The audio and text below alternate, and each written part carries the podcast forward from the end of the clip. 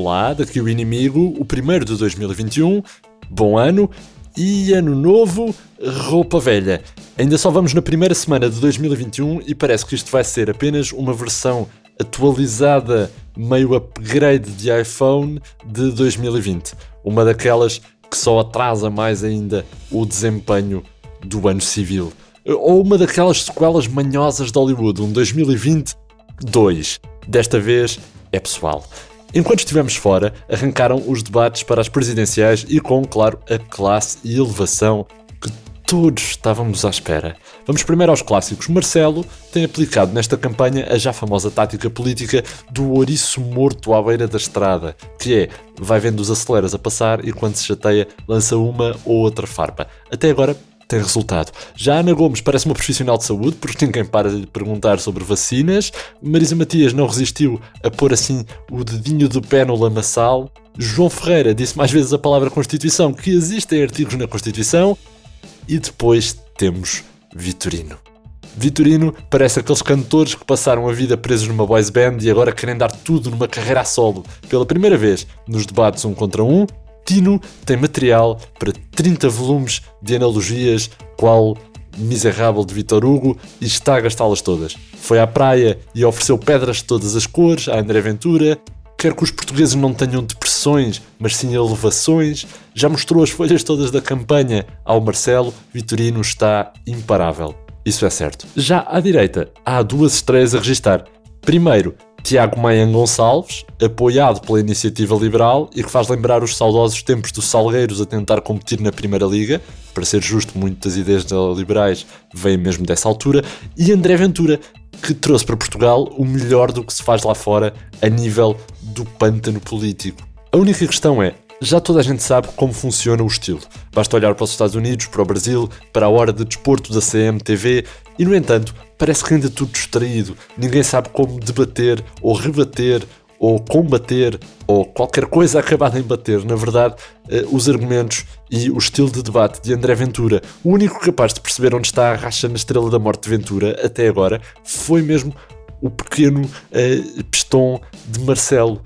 Salvo seja, distanciou as direitas, encostou o Chega à franja racista e xenófoba que, já não há dúvidas, tem, e foi-lhe mesmo onde lhe dói mais. Atacou-o mesmo em cheio com um pontapé na religião. O certo é que a cena política em Portugal está a um passo, ou a um passo, não sabemos, de se tornar uma política de terra queimada. E eu adoro o cheiro do populismo pela manhã.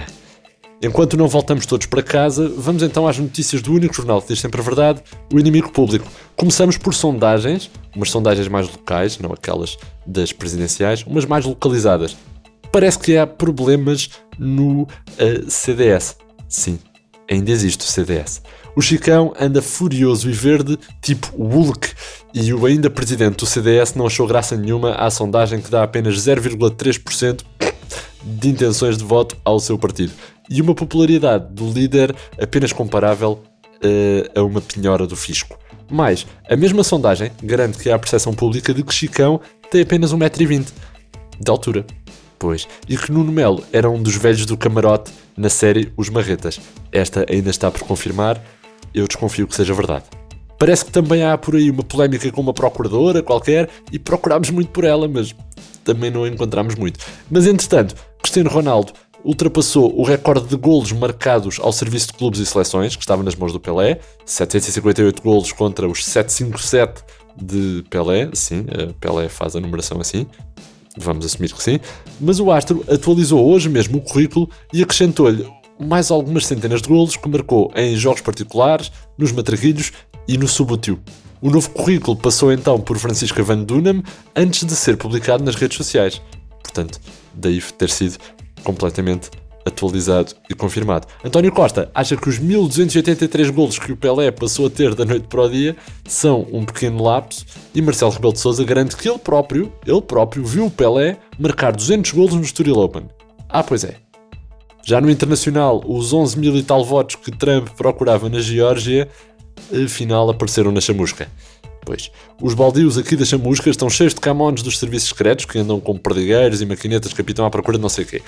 O inimigo achou esquisito e investigou isto a fundo, que é como quem diz, ligamos ao Jorge Coelho, e ficou a saber que os 11.780 votos que o presidente Donald queria encontrar na Geórgia para fazer um golpe de Estado na América e assim, apareceram na chamusca. Da chamusca é tudo, a emissão contigo, João Adelino.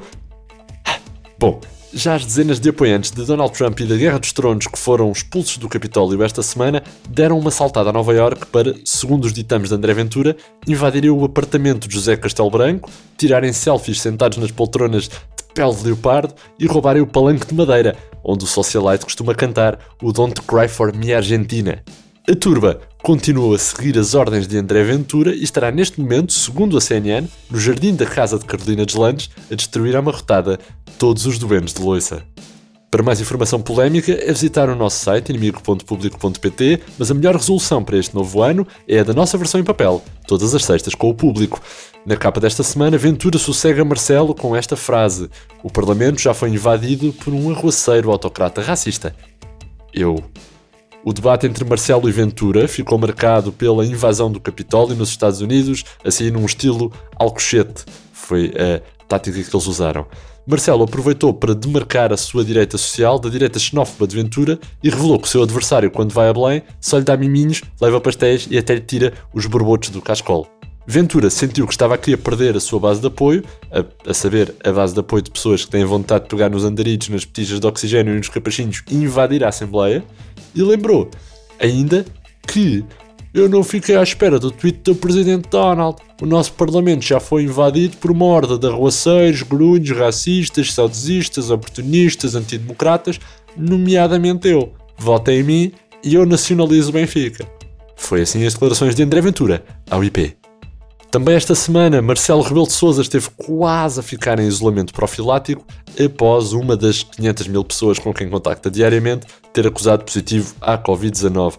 As hipóteses eram poucas, não eram? De imediato, o amigo António Costa sugeriu então emprestar-lhe a máquina de fazer hologramas para criar o seu próprio e levá-lo aos debates presidenciais. Marcelo acabou mesmo por manter os debates quando percebeu que António Costa se tinha enganado e emprestado a máquina de fazer pipocas, que depois deu jeito para assistir a Marisa Matias contra André Ventura, claro. A versão virtual de Marcelo Rebelo de Sousa deverá participar no debate com Tino de Rãs, que também vai usar o holograma do pastor da Telecel.